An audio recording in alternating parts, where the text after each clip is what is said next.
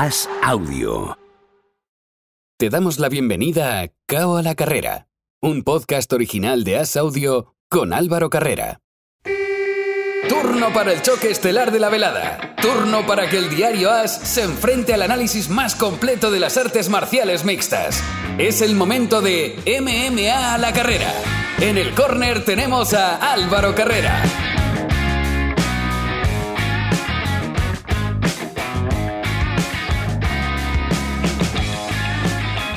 Un nuevo evento de UFC que nos deja un poco fríos. Sí, hola, ¿qué tal? Estamos en el segundo asalto de Cabo a la Carrera. Bienvenido al tiempo de las MMA. Bienvenido si ya nos estabas escuchando en el boxeo y por supuesto también si lo haces de nuevo en esta parte de las artes marciales mixtas. Es el momento de hablar del UFC 271 otro pay-per-view que, como digo, nos deja un poco fríos.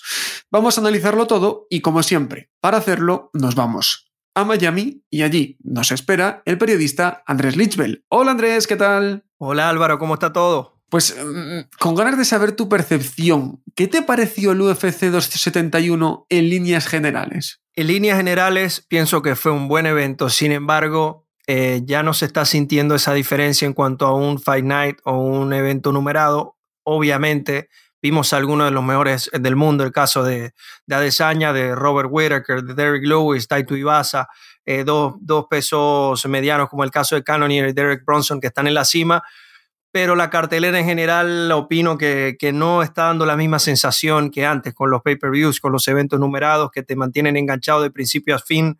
Eh, no, no, sé cuál es tu percepción, ya menos mal que ya terminó el Super Bowl, sabemos que mucho tiene que ver y ojo, con todo respeto, no lo digo porque no me gusta este deporte ni, ni que tenga nada en contra, sino que acá en los Estados Unidos toda la atención se está destinada a ese deporte durante el mes y obviamente UFC no pone toda la carne en el asador, pero, pero ¿cuál es tu, tu impresión Álvaro? A mí me parece igual porque un evento de UFC siempre es bueno. Y si lo comparamos, por ejemplo, con los de Velator, que debía ser la principal pues, empresa que les haga la competencia, la diferencia es notable en los Fight Night y en todos. Pero sí que es cierto que yo recuerdo dos años atrás, por ejemplo, que un pay-per-view era, bueno, eh, el año pasado, cuando volvió el público, eh, era brutal cada pay-per-view. Y ahora como que, bueno, hay, hay de todo un poco. Hay buenos combates, obviamente, te lo pasas bien, pero no sé, igual es que ya me estoy volviendo un poco nostálgico y ya pienso más en, ¡ay, qué bien estuvo ese evento! que en lo que hay delante. Obviamente vimos a los mejores del mundo otra vez y fue un evento bueno, pero esa es mi percepción, que, no sé, como que me falta algo, no sé si lo recuperaré en el siguiente o en el posterior, porque sí que es cierto que el primer pay-per-view del año falló por múltiples bajas, el siguiente me gusta el estelar, no me acaba de convencer lo del medio, pero el que está pactado para el mes de abril, ese sí que tengo ganas y estoy contando ya lo que queda. Sí, el, siguiente es el de Jorge Masvidal con Kobe Covington, que ya, ya no digo que empezamos mal porque es una pelea bastante atractiva, sobre todo como la están vendiendo estos dos eh, por su forma de ser y que son grandes peleadores, pero no tenemos hasta ahora y no, no creo que ya dé tiempo para fijar una pelea por campeonato para, para este pay-per-view y del resto de la cartelera ya, ya ver a Greg Hardy, por ejemplo, en la, cartelera estelar no me llama mucho la atención, ahí pudieron haber estado otros nombres, pero ya la siguiente que sería la, la 273, eso va a ser una locura, va a estar Irene Aldana, va a estar Tisha Torres, Mackenzie Dern, dos peleas de campeonato, vamos a tener a la revancha de Peter Jan con, con Aljamain Sterling, vamos a tener a, a Volkanovski contra Korean Zombie, eh, es una cartelera que ahí sí, uno ve hasta las preliminares, fácilmente podrían ser un main card de cualquier otro evento, ¿no? Y ese sí, estoy totalmente de acuerdo contigo Álvaro, ese es el evento que estamos esperando y esperamos, valga la redundancia, estar allí presentes. Pues eso serán unos meses. Vamos a lo que pasó el fin de semana pasado. Andrés, Adesanya, que ganó a Robert Whittaker, decíamos, tiene Whittaker que evitar el intercambio, que buscar otras cosas. Definitivamente, Adesanya es la kriptonita de Whitaker. Si alguien podía ganarle en el peso medio es Whitaker. O sea, eh, sí, en el, peso medio, si alguien podía, era él. Y se queda un poco la división como hablábamos la semana pasada. ¿No hay rivales a la vista o sí? Ahora vamos a hablar del futuro, pero ¿qué te pareció la victoria de Adesanya? Mucho nivel y sí que es cierto que está un escalón por encima del mejor Whitaker. Fue una, una pelea, considero que fue bastante pareja, ¿no? Eh, este Whitaker se plantó en el octágono en una forma mucho mejor que en la anterior. Y hablar un poco de Adesanya. Eh, si Whitaker le trajo un nuevo plan, Adesanya pudo repelerlo al instante desde el primer momento, pateando abajo, pateando arriba, moviéndose bastante. Obviamente, enfrentar a Adesanya significa que lo primero que se debe hacer es incomodar su distancia y Adesanya pudo mantenerse, si se quiere, lejos de su oponente con las patadas. Cuando Whitaker buscaba eh, cerrar la distancia con su mano izquierda, que sí la llegó a conectar muchas veces, Adesanya siempre lograba oírse, oírse a un lado o ir hacia atrás y, nuevamente resetear la, la, posición. Yo sentía que era una especie de, de, juego de ajedrez, ¿no? Si se quiere, más que todo por, por, el, por el trabajo de piernas, por el traslado dentro de la, de la jaula. Entonces, al final vimos que ambos tuvieron sus momentos. Whitaker pudo, sí, llevar un par de ocasiones al, a la lona, pudo derribar a Desaña, quien se paró bastante rápido. No es fácil derribar a Desaña por lo que decimos es muy rápido, mantiene muy bien la distancia, cambia mucho de guardia. Cuando vas a atacar una pierna, te cambia, te cambia la guardia y es muy difícil no predecir qué es lo que está haciendo. Y es el gran campeón. Yo, yo acá no tengo dudas de que lejos es el mejor de la división. Y, vamos a ver qué, qué, pasa en el futuro. Pero las sensaciones que me dejó Adesanya en esta pelea eh, fueron muy especiales. Hay, lo repito, hay dos fórmulas para ganarle a Adesanya la primera es la que quiso aplicar, y de hecho lo hizo Jan Blakowicz, pero es un tipo mucho más grande, ¿no? Que una vez que lo llevaba al suelo no tenía manera de, responder. Y la otra es intentar de que, de que Adesanya venga a ti para no ser el que él quien contraataque. Y es muy complicado esto también, porque manejando esa distancia, él, es quien maneja los tiempos. Entonces, hasta ese punto creo que, que fue una muy buena victoria para él. Y se sigue demostrando que o finaliza los dos primeros asaltos o luego ya no es capaz y lleva la pelea de los puntos. No quiere decir nada, simplemente la estadística, porque ganó bien. Sí. Fue una pelea, como dices, igualada, pero creo que, que la victoria es sin discusión. El siguiente en la fila, Canonier, ¿no? Ganó a Branson. Como no me esperaba mucho de la pelea porque me dejaba algo frío, me gustó. Sí, a ver, fue. demostró nuevamente su. La finalización Perdón, Andrés, fue, brutal. Pero más allá, la pelea me gustó mucho. Fue brutal la, finalización y, es en teoría quien debe venir luego en la, en la fila, eh, si se da la lógica. Pero acá es donde yo, yo te pregunto algo, Álvaro. Tenemos para el mes de mayo la pelea entre Glover Teixeira y Jiri Prochaska por las 205 libras. Yo te pregunto una cosa, en caso de que gane Prochaska, ¿no te interesaría ver más bien a Desaña volviendo a subir, pero esta vez contra un Prochaska que es 100% un striker, que además es vistoso, le gusta lanzar todo tipo de combinaciones de todo tipo de ángulos, enfrentarlo a, a, Desaña en una pelea que siento que sería muy bonita. Ojo, esto es suponiendo que, que Prochaska gana porque adelante va a tener a un Glover Teixeira que es infinitamente superior en el suelo. Pero te pregunto, ¿no, no, ¿no te parecería más vistosa esta pelea que la de Canonier? mucho más, porque además él sabe lo que tendría que hacer ahora y sabe cómo tendría que subir de peso. Pero yo te doy otra opción. A ver. Porque hay alguien que ha levantado la mano. Chimaev ha dicho cero lucha, me lo merendaría en un asalto. ¿Te gustaría esa pelea? Quizás en un futuro, pero el caso de Chimaev es, que, a ver, ni siquiera en las 170 libras, que es donde, donde él es considerado que compite realmente, siento que él se merezca eh, todavía, ojo, digo todavía porque en el futuro eh, siento que va a estar en algún momento peleando por el cinturón, mucho menos siento que en las 185 libras merece una, una opción al título. Menos mal. Pero no, no, te resulta más llamativo. Por lo menos, claro, alguien que viene de abajo. Bueno, vale. Y por características. no, se merece. Claro, no se merece la oportunidad, pero por características y por cómo van a vender esa pelea, bueno, me, me puede interesar. Mm, casi, casi me, apetecería más si ganase Prochaska, como tú decías, pero bueno, es una opción. Donde no veo es en su ranking a nadie que ahora mismo me apetezca verle pelear contra él. Y siento que Chimaev, por características, eh, sería un mucho mejor match para Desaña que Canonier, porque Canonier sí es un tipo muy potente, extremadamente potente. Sabemos que también tiene experiencia, pero, pero no, no, no lo veo eh, sobre todo plantándose con, con Adesanya y sacando la mejor parte, porque así como es muy potente, Adesanya es infinitamente más rápido que, que Jarre Cannonier. Si ganaba Bronson, ahí creo que se trancaba un poco más el juego porque ya, ya Desaña le ha ganado. Pero bueno, ahora es eh, Jarrett Cannonier, nunca se ha enfrentado con Adesanya y, y, según la lógica, esta es la pelea que debería venir siguiente. Y sobre Robert Whittaker, lo que hablamos la semana pasada, está entrando nuevamente en ese limbo donde llegan algunos peleadores que pelean por el cinturón, no es suficiente, luego barren la división, vuelven a pelear por el cinturón, vuelven a perder y se encuentran en esa diatriba de, de estar eh, ahí a, las puertas, pero no, no poder ser campeón nuevamente. Es el caso de Whitaker, que fue campeón y, y, que no ha podido con Adesanya. Y que tampoco tiene una opción real de subir con garantías de peso. No, y creo que tampoco le, le favorece, ¿no? Y acá es donde volvemos a hablar el, el, tema de las divisiones de peso, que el salto Eso es. en la UFC de 185 libras son 20 libras más. Si estuviéramos hablando de 195 libras, sería otro cantar pero, pero 20 libras de más, eh, no, no veo a, a, a peleando contra esas bestias, sobre todo en la diferencia de tamaño.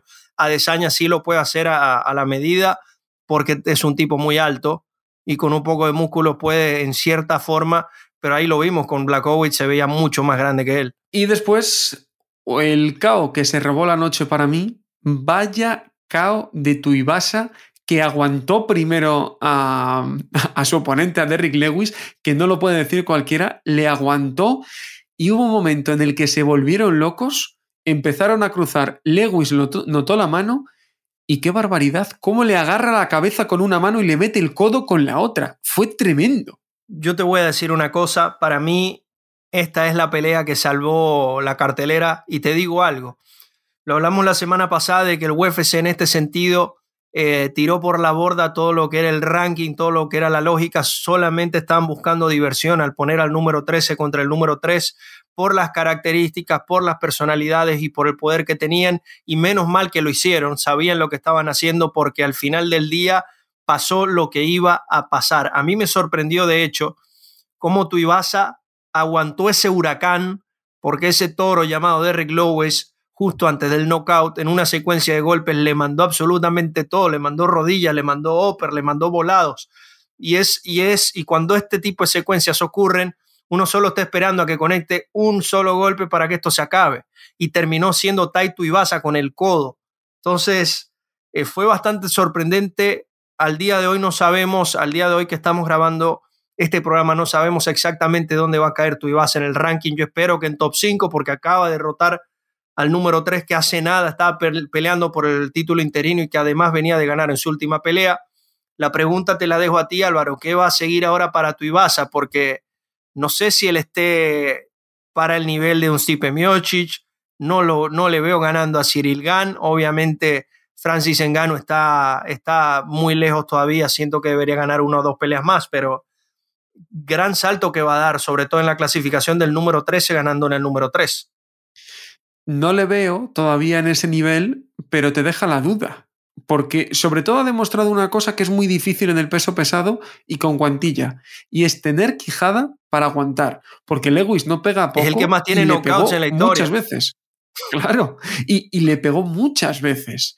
Entonces es algo a tener en cuenta. Me recordó un poco a Andy Ruiz, también así gordito, más bajito, y que aguantó lo suyo y, y supo contestar. Entonces, me, me recordó eso, pero sin duda alguna, ¿por qué no? Ahora el paso que tendría que ser es, pues quizá uno de los que has dicho tú, un Gun, un Miochik, alguien así, para ver si de verdad puede sorprender también y codearse con ellos. Me gustaría la pelea de Miochik porque creo que pueden pasar dos cosas. Marcar, si gana Tuivasa, marca ya el final de Stipe Miocic, pero si Tuivasa gana, nace una nueva estrella. Porque, a ver, es. ya es alguien que le gusta al fanático, alguien que ha demostrado que tiene mucho poder en los pesos completos. Y si derrota a Miocic, que si bien no está en su mejor momento, ya creo que su prime pasó, estaría derrotando al mejor peso completo de todos los tiempos. Le estaría como que pasando la antorcha, me recordaría además a, a ese choque entre Anderson Silva y Adesanya, ¿no?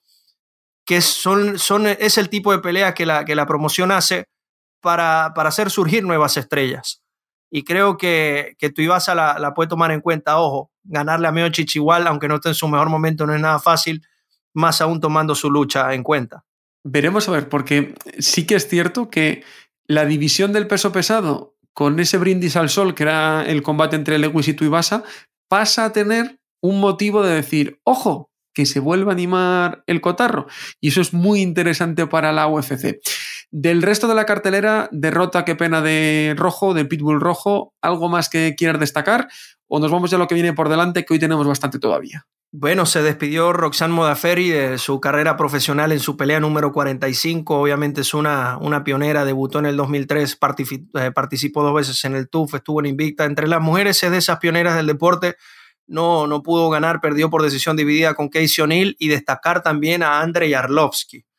Este también es un pionero, fue campeón de la UFC eh, a inicios de siglo bueno, uno dice inicio de siglo y suena tan lejos, pero sí, al principio de los años 2000 fue campeón de los pesos completos, ya está en racha de tres victorias a los 43 años, derrotó bien a Jared Bandera por, por decisión dividida, ha ganado cinco de sus últimas seis peleas y físicamente se ve a tono. Es el tipo de figuras que sabemos que, que no, no volveremos a ver pelear por un título si se quiere, pero siempre da una alegría ver a estos veteranos que, que nos hicieron crecer y amar este deporte ganar. Y antes de ir a lo que viene la próxima semana, antes del UFC 271, en España, en Eurosport, la cadena que tiene los derechos de UFC, hubo una entrevista con Ilia Topuria en la que Ilia Topuria dijo sobre todo varias cosas de su futuro. También se habló de una posibilidad de la UFC en España. Dana White le dijo que si es top 5 puede estar. Bueno, lo ha dicho el jefe. Eh, vamos a ver qué, qué va sucediendo, porque eso de UFC en España es algo recurrente parece que está más cerca ahora, pero lo más destacado es que Dana White quiso ver a Ilia Topuria después del problema del peso en, el pay-per-view anterior y le dieron la posibilidad de quieren verlo más en acción y le dan la posibilidad de pelear en 70 kilos, pero seguir eh, trabajando el ranking en su categoría, en el pluma. Es decir, Hemos hablado de él hace un momento. Una cosa como la de Chimaev. Lo que significa esto, Andrés, es muy importante. En la UFC ven una estrella de mucho futuro y que quieren cuidar mucho. No es solo la pedrada que veamos los españoles en él, sino es que en la propia UFC quieren cuidarle porque ven una estrella de mucho futuro. Y sabemos el talento que tiene Topuria, por algo está invicto y, es, llama tanto la atención, inclusive desde antes de entrar a la UFC ya, ya sonaba a nivel mundial lo que podía hacer. Esta subida la considero un poco difícil también porque vemos nada más los nombres que hay en su división y los que hay arriba. Creo que en, en 155 libras hay una gran cantidad de nombres importantes y estrellas, pero esto también, en caso de que él empiece a ganar en esa categoría, también va a crecer mucho más como, como ícono y personalidad. Si la UFC tiene estos planes para él es porque algo están, estarán tramando y debe ser bastante positivo. Lo más importante es que en lo deportivo él pueda sentirse cómodo y pueda seguir ganando, que es lo más importante. Exacto, y sobre todo tener continuidad, que es lo que él decía, que al ir al peso pluma, después de, de, las peleas necesitaba mucho tiempo para volver a estar operativo.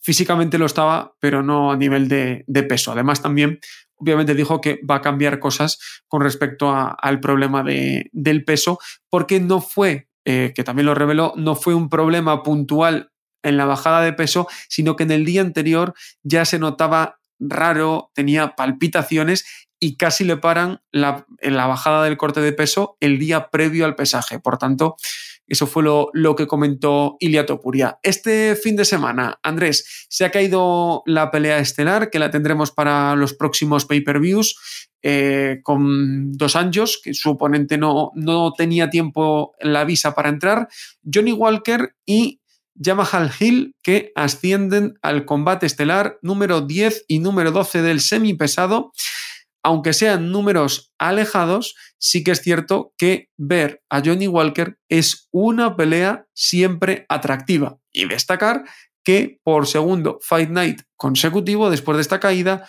solo hay una pelea, la estelar, con ranqueados en la cartelera. Lo que veníamos hablando de, estos eventos, pero bueno, vamos a, vamos a conversar un poco de la estelar. Tanto Johnny Walker como Yamahal Hill son eh, productos del Contender Series obtuvieron su contrato por esta vía. Johnny Walker eh, tiene una y tres en sus últimas cuatro peleas, así que esto también nos habla un poco de que, de que si bien va a estelarizar el evento y es un peleador bastante llamativo, no viene en su mejor momento. Eh, había arrancado muy bien en la compañía con tres triunfos, pero bueno, en el último tramo no, no ha sido, si se quiere, lo mejor. Y hablar un poco de Yamaha Hill, eh, de 30 años, 5 de sus 9 victorias por knockout, ganó su última pelea contra Jimmy Cruz y bueno, ha derrotado entre otros a Ovin Pro. Algo que quiero destacar de estos dos, y creo que por acá es que se puede vender la pelea. Johnny Walker, 1,96 de estatura, 205 centímetros de alcance, mientras que su oponente 1,93 de estatura, 201 centímetros de alcance. Así que vamos a ver a dos tipos bastante grandes, bastante largos y, creo que por allí va a estar el análisis ¿no? de cómo puedan trabajar su, su striking, quién se pueda imponer más, porque, a ver, no es común ver a, ver a dos peleadores con un alcance mayor a dos metros. Alcance, para los que no lo entienden, es, es la medición entre, entre las dos puntas de la mano si abrimos los brazos. Tienen dos metros, 200 centímetros o más. Entonces esto es algo bastante eh, curioso acá. Quien te puede pegar desde su casa, para hacernos una idea. Prácticamente. Eh, cerramos el bloque de UFC para, antes de ir a lo que viene este fin de semana, recordar que Ignacio Capella debutaba, como lo hizo también la propia empresa, Showtime eh, FC, que es la empresa de, de Petis, debutó con victoria y se acerca al sueño. Está sonando mucho en Internet, eh, pues en todos los mentideros ¿no? que se decía antes, que puede ser próximo nombre para el Contender Series ojalá que, así sea, un capella que se va a quedar en Estados Unidos viviendo, como nos contaba hace unas semanas aquí en el podcast. Y en cuanto a MMA, para cerrar este fin de semana, vuelve Velator, Velator 274. El combate estelar es entre el número 4 y 5 del peso welter, Neyman Gracie contra Logan Storley. Un evento, Andrés, que me, me deja frío Sí, es un evento que, siento que de, repente no ofrece mucho, pero lo que me llama la atención es que de esos duelos que nos mostraba mucho, sobre todo al principio de las MMA, que donde un gran jiu se enfrentaba a un gran luchador. Acá analizamos los nombres, ¿no? Neiman Gracie ya con el, con el apellido lo entendemos todo. 11 triunfos, 9 de ellos por sumisión. Viene a derrotar a Mark Leminger por nocaut técnico. Sabemos que a ras de lona con el jiu-jitsu es uno de los mejores y su oponente Logan Sturley es un gran luchador. Ha sido bronce en la División 1 de la NCAA en cuanto a lucha en Estados, Unidos, que sabemos que es un nivel bastante alto en la lucha. Cuatro veces All-American de la División 1, seis veces campeón estatal de lucha en su etapa de secundaria y tiene un poco más de poder que, que Neiman Gracie. Eh, de esas 12 victorias como profesional, 8 han venido por nocaut. Palabras más, palabras menos, vamos a ver un muy buen luchador, contra un muy buen jiu y vamos a ver qué ocurre. De resto, no, no siento que haya mucho más atractivo en la cartelera, más allá de que regresa Koreshkov, que sabemos que, que fue un gran campeón en su momento y que está buscando volver. Y aparcamos las MMA y nos vamos al bare o el boxeo sin guantes. Este fin de semana hay un grandísimo evento que es para ellos el más importante del año. Es Minia y antes de que nos hables de él, Andrés, has charlado con uno de los campeones, Luis Palomino, así que primero escuchamos esa entrevista. Bueno, nos acompaña Luis Babún Palomino, gran campeón de los pesos ligeros de Bare Knuckle Fighting. Para los que no conocen esta empresa, es un boxeo a puño limpio, una empresa que está creciendo a pasos agigantados. Y bueno, nos acompaña Luis Babún Palomino. ¿Cómo estás, Babún? Muy bien, gracias a Dios. Muchas gracias por tenerme aquí en el show.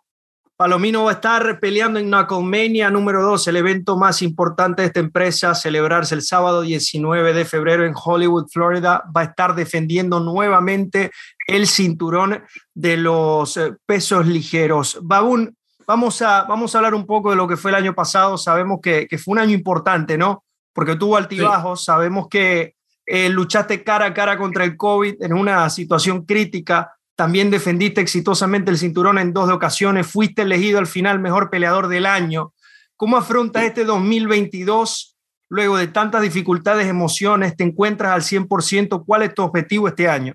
Bueno, para comenzar, el año pasado lo terminamos excelente, peleador del año, y fueron tres defensas, vamos para la cuarta hora, febrero 19.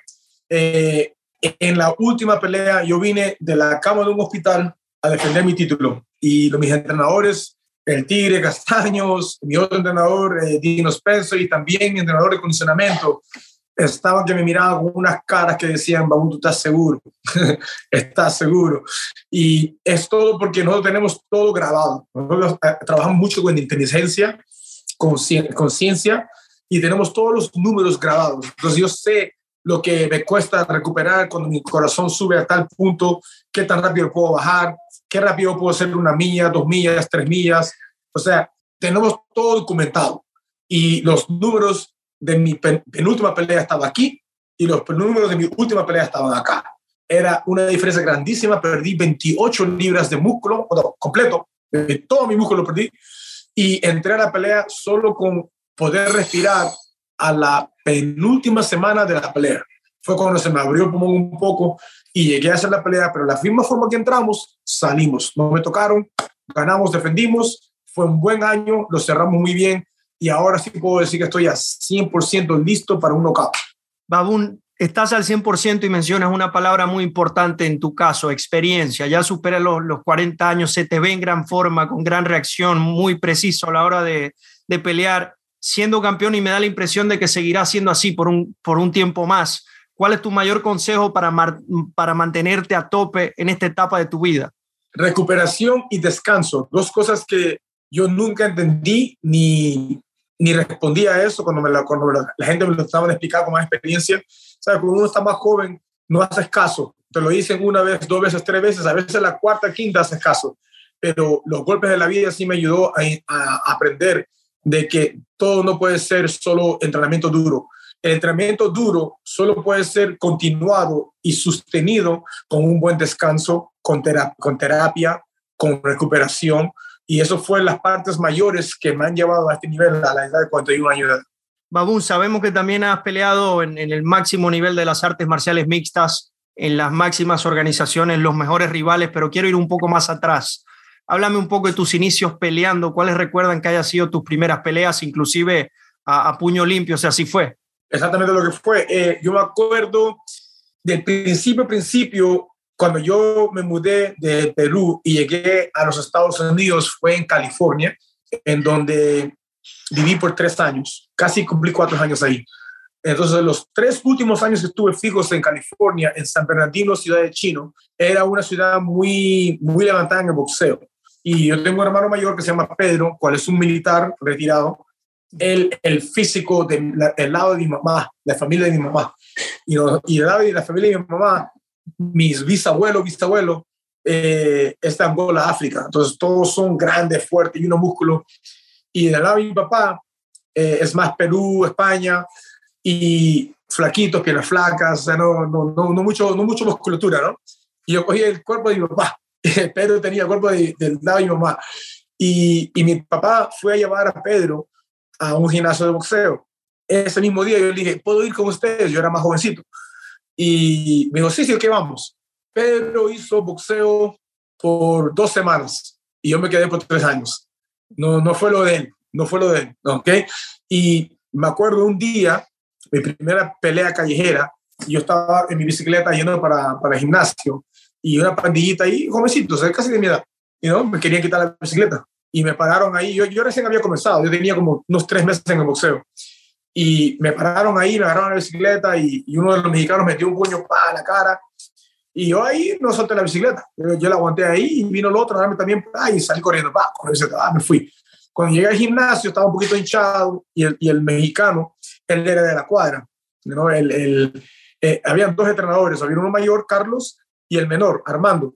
Y Armando me dijo, era más joven, y me dijo, ¿qué te pasó? Y él como que ya sabía, ¿no? Yo le expliqué, oh, me quería robar la bicicleta, yo no la solté y, me dieron por la cara cuando estaba dando el, el, timón. Ah. Y me dice, ah, sí, vamos para allá. Entonces fuimos para allá y cuando llegamos ahí todo el mundo lo conoce.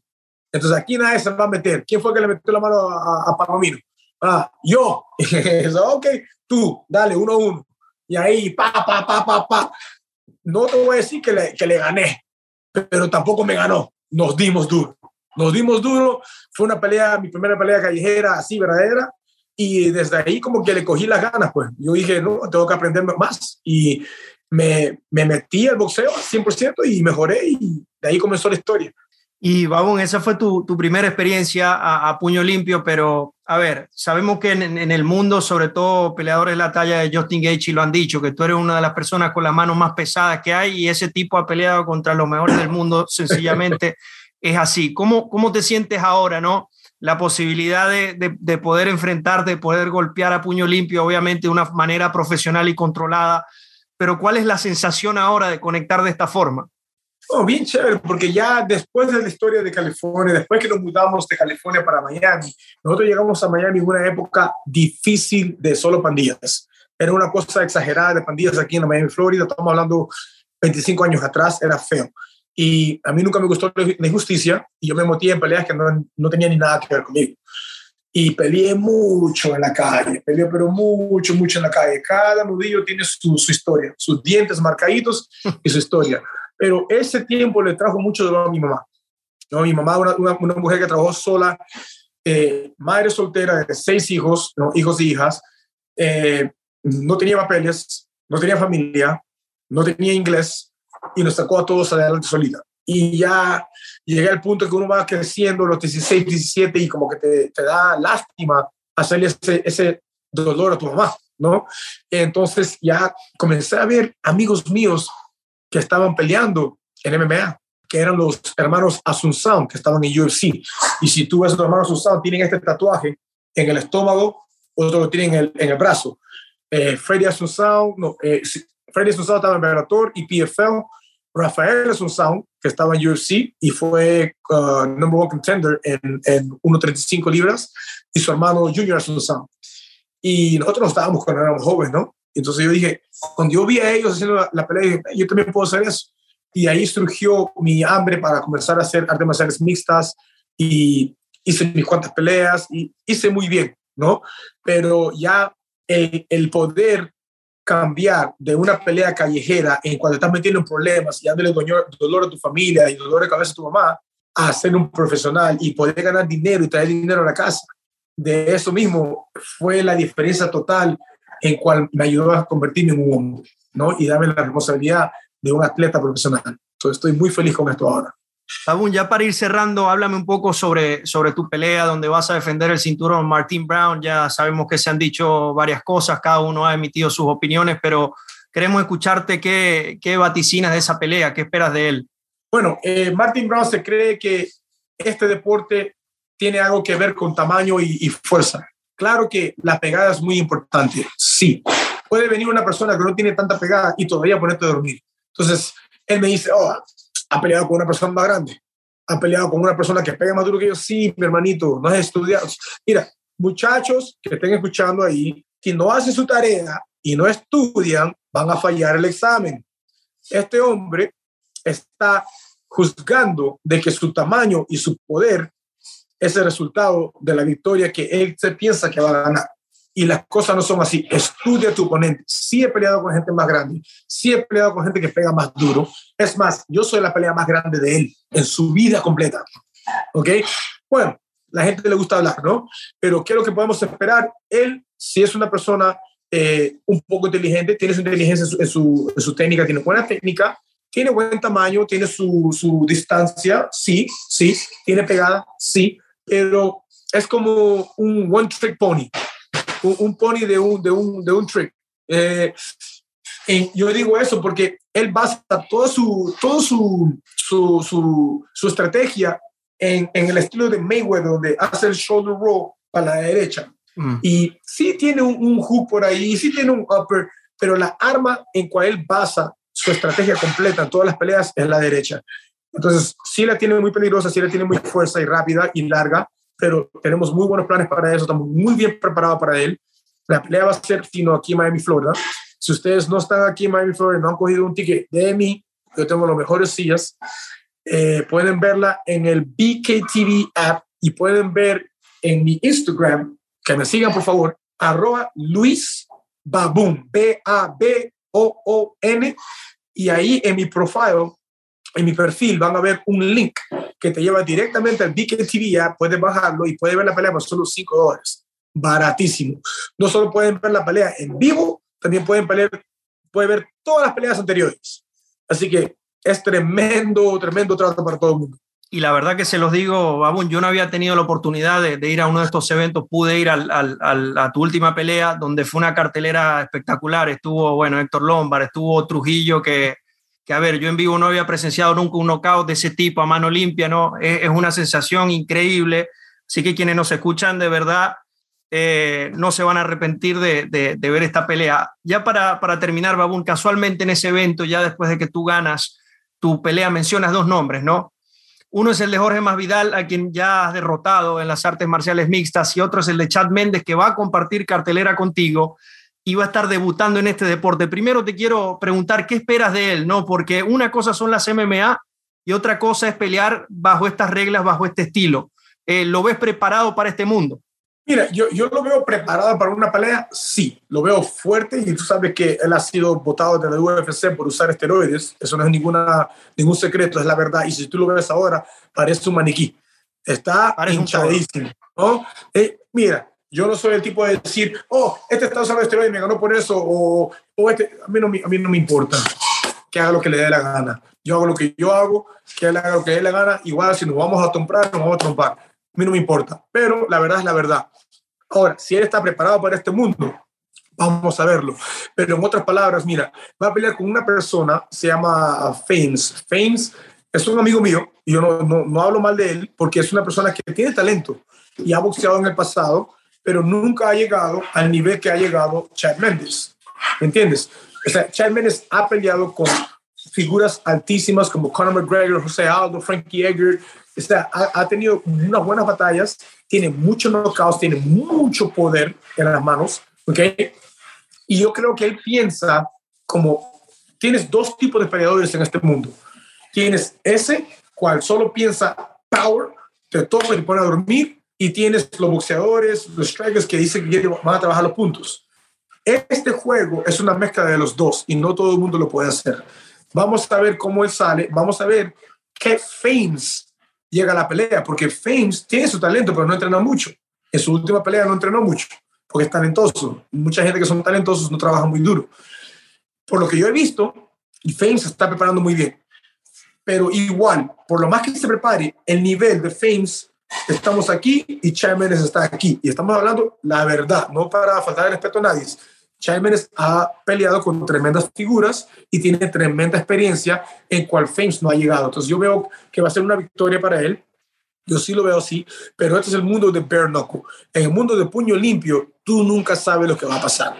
Nunca sabes lo que va a pasar. Entonces, yo sí quería la pelea con Chad Mendes y me gustaría, encantaría darle su revancha a él, a, George Masvidal. Él no le interesa eso porque él sabe que aquí no hay, no hay, no hay victoria para él.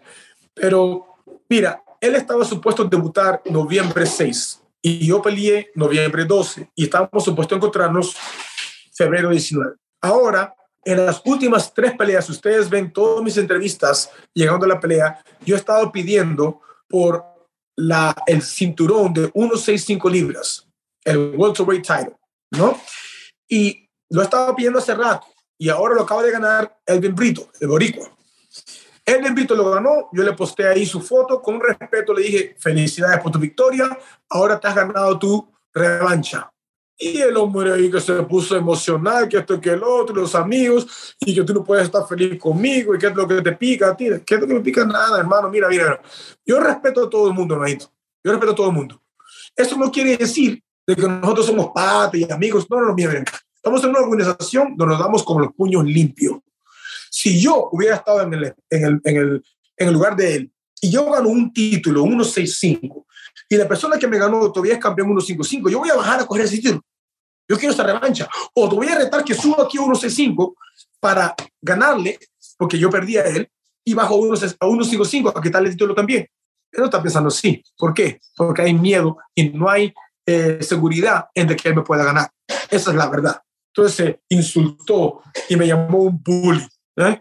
Yo, yo, un bully. Mira, si tú eres un hombre y eres un campeón mundial y le estás llamando a la gente un bully, no debería estar peleando, mi brother. No pelees entonces. Yo estoy aquí no para hacer amistades. Yo respeto a todo el mundo que trabajan conmigo en la organización, porque respeto a todos los peleadores, respeto a la persona como hombre que es, pero yo estoy aquí para ser campeón mundial de dos pesos que estaba pidiendo hace rato. Yo quiero ese título y le doy su revancha en Puerto Rico si la quiere, pero ese título va a ser mío. Entonces, a mí, ¿qué me interesa más? Que Chad Mendes, una pelea de plata, que voy a ganar plata, es mi legacy, es ser el primer campeón de dos pesos en el mundo y la historia de Bernocco. Eso es lo que yo quiero y me lo merezco. Porque a Dan Núñez, que ganó su título 1-3-5, nunca lo defendió, le dieron la oportunidad de quitarme mi título. Yo saliendo del hospital. Si yo he defendido mi título tres veces y voy a defenderlo por la cuarta vez, yo más que me merezco que me den el título 1-6-5 para disputarlo. Entonces, ¿qué yo quiero después de esta pelea? Edwin Brito por, un, por el peso 165 y ser el primer doble campeón en dos categorías en la historia de Bare Así que ya lo escucharon, Luis Babún Palomino va a estar peleando el próximo sábado 19 de febrero defendiendo su cinturón de pesos ligeros. Ya lo acaban de escuchar, su ambición este año es ganar acá y luego subir a pelear por las 165 libras, convertirse en el primer bicampeón de la historia de Bare Knuckle Fighting. Muchísimas gracias por acompañarnos, Babún. Gracias a ti, Manito, por tenerme aquí. Acuérdense, arroba Luis B-A-O-O-N. Síganme. Ahí lo tiene Luis Babún Palomino con nosotros. Muy agradecido y será hasta la próxima.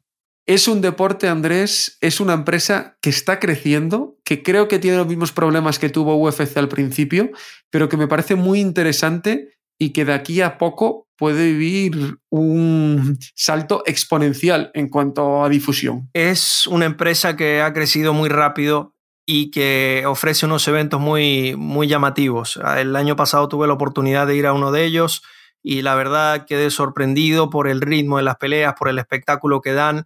Eh, a ver, es boxeo a puño limpio. Es, yo creo que esto no, no necesita mayor explicación. Obviamente hay unas reglas un poco más diferentes a las del boxeo, se puede usar el clinch con una mano, la pelea inicia con los peleadores separados a un pie de distancia, es decir, no van, no empiezan desde la esquina, sino en el centro del círculo, empieza la pelea y muchos de ellos se empiezan a tirar de una vez.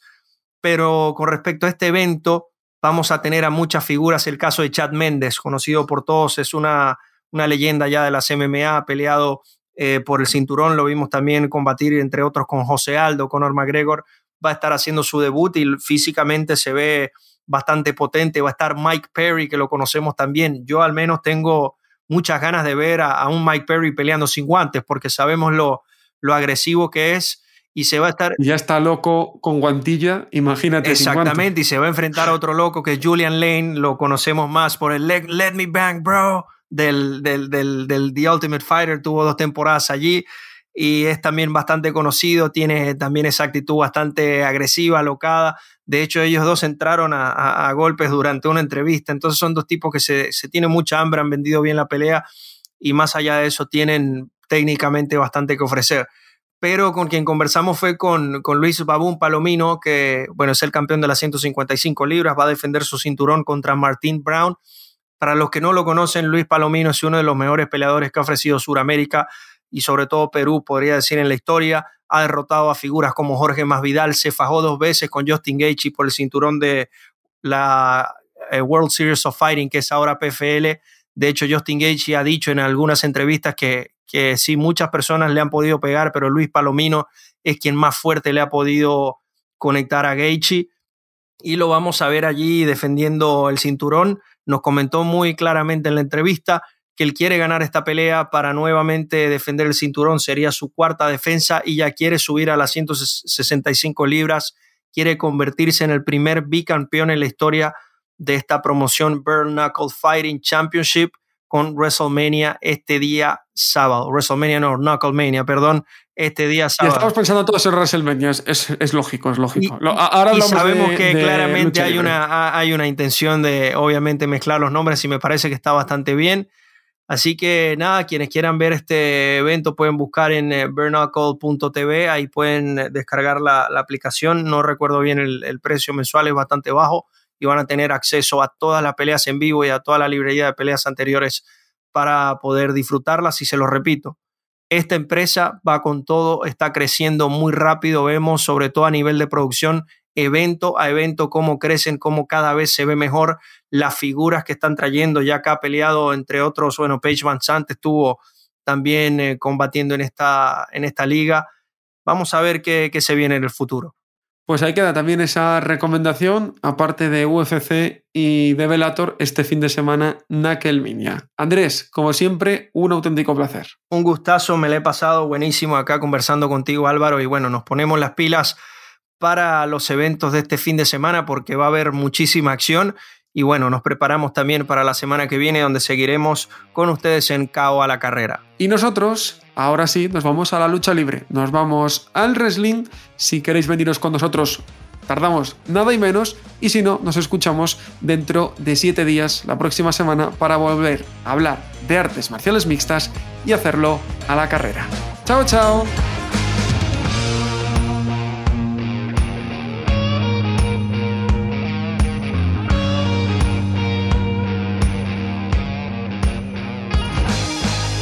Gracias por escuchar Cao a la Carrera, un podcast original de As Audio con la dirección de Álvaro Carrera, la producción de Javier Machicado y la realización de Vicente Zamora. Todos los miércoles en la sección de As Audio en as.com.